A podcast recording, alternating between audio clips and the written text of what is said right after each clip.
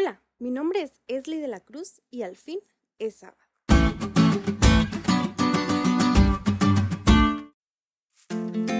Esta semana una persona cercana que amo mucho tuvo una semana muy difícil y no me enteré hasta que tuve tiempo de platicar con esa persona y me contó todo.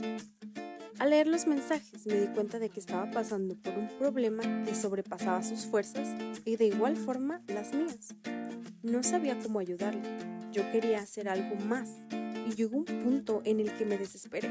Pero Jesús me recordó por medio de Primera de Pedro 5:7 que toda mi ansiedad, preocupación y desesperación las pusiera sobre él. Así que rápidamente le mandé ese versículo a esta persona, pero aún no estaba su angustia.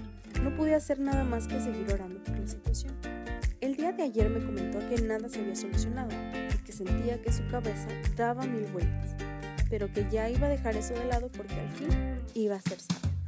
El día que esta persona me contó todo, una de las cosas que me pude decir fue que tomara tiempo para descansar, a lo que me respondió que no podía aunque era lo que quería.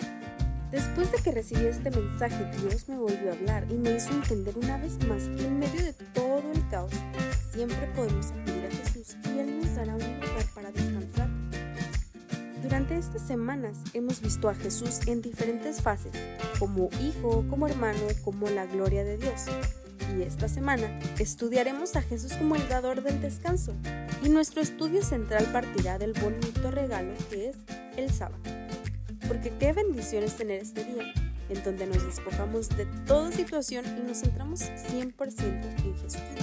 Y para continuar con este sentir tan bonito, te invito a que juntos repitamos el versículo de memoria de esta semana, que es muy cortito y que encontramos en Hebreos 4.9. Por tanto, queda un reposo para el pueblo de Dios.